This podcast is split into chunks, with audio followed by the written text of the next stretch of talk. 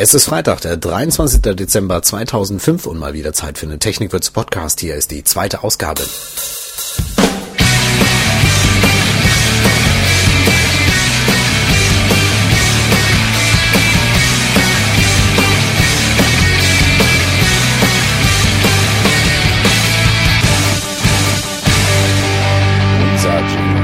Light in the Hole von Udora. Vielen Dank an Udora für die Erlaubnis, dass wir den Jingle nutzen dürfen. Mein Name ist David Mazeski und ich sitze ja normalerweise mit dem Sirk Bornemann hier. Der Sirk hat sich schon in Winterurlaub verabschiedet. Ihr könnt also das nächste Mal hören. Was interessiert Webdesigner? Was haben Webdesigner so erlebt? Ähm, da fallen mir so zwei, drei Dinge spontan ein. Das erste Ding ist, Microsoft ist nicht mehr Microsoft. Denn Microsoft ähm, bastelt ja gerade so im Stüblein an dem Internet Explorer 7, dem Nachfolger des äh, marktführenden Browsers, den eigentlich fast überhaupt niemand leiden kann, weil er sich nicht die Webstandards hält. Mit dem Internet Explorer 7 soll das anders werden und ähm, eine Sache hat mich richtig überrascht. Es gab letzte Woche die Meldung, dass Microsoft für RSS-Feeds das Icon von dem Firefox respektive von Mozilla nutzen will. RSS-Icon.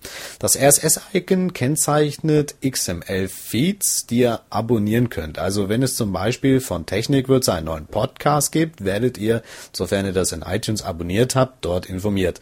Ähm, anders funktioniert es genau natürlich auch bei normalen Weblogs. Also wenn ihr den RSS-Feed abonniert mit eurer Software, oder mit eurem Browser, dann seht ihr, hey, hier gibt's was Neues. Ähm, dieser Dienst, dieses XML, RSS, wird gekennzeichnet durch das RSS-Icon. Das ist beim Firefox dieses orangene Icon mit den ähm, Punkt und diesen zwei Wellen. Und Microsoft hat sich nun dazu entschieden, auch ebenfalls dieses gleiche Icon zu benutzen. Hat sich deswegen mit Mozilla zusammengehockt und hat überlegt, hey, lass uns doch einen Standard daraus machen.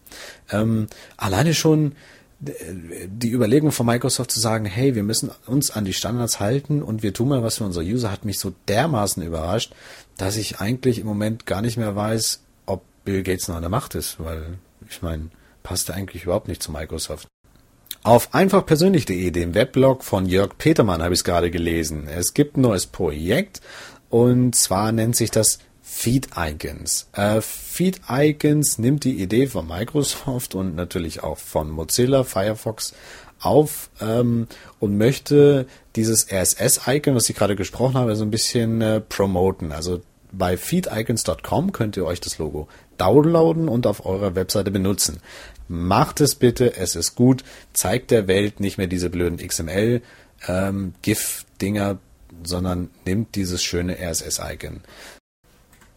Dan Sederholm, der Autor des erfolgreichen Buches Bulletproof Web Design, ist Papi geworden. Herzlichen Glückwunsch. Jack Murphy Sederholmer ist der Kleine und äh, wird präsentiert auf simplebits.com. Vielleicht wird es ja auch mal ein riesengroßer, bekannter, famous Webdesigner.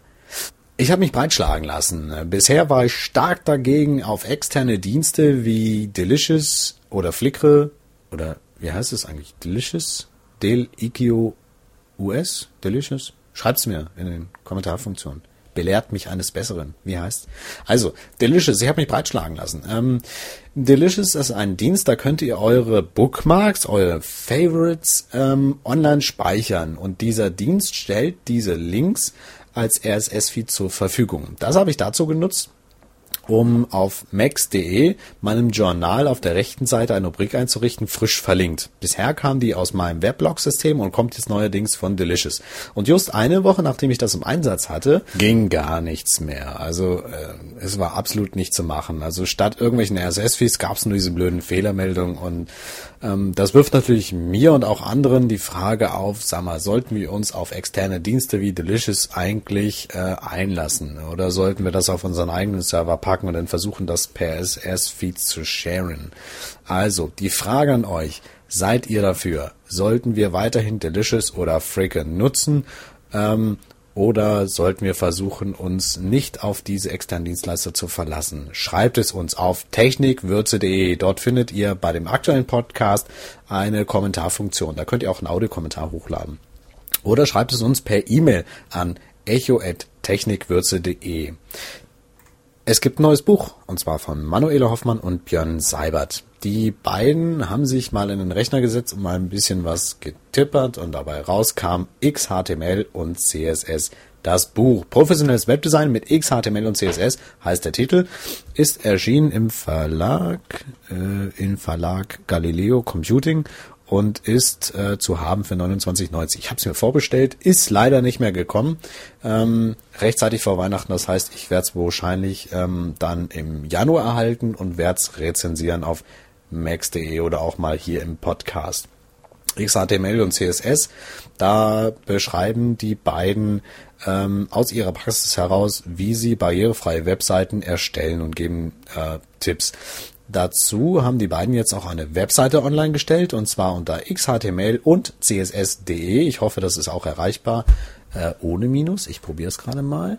xhtml und css ohne Minus.de und ist nicht erreichbar. Hey, ihr zwei, da müsst ihr beiden noch was machen. Also, die Internetadresse heißt xhtml und css.de. Also nicht ohne Minus. Gut.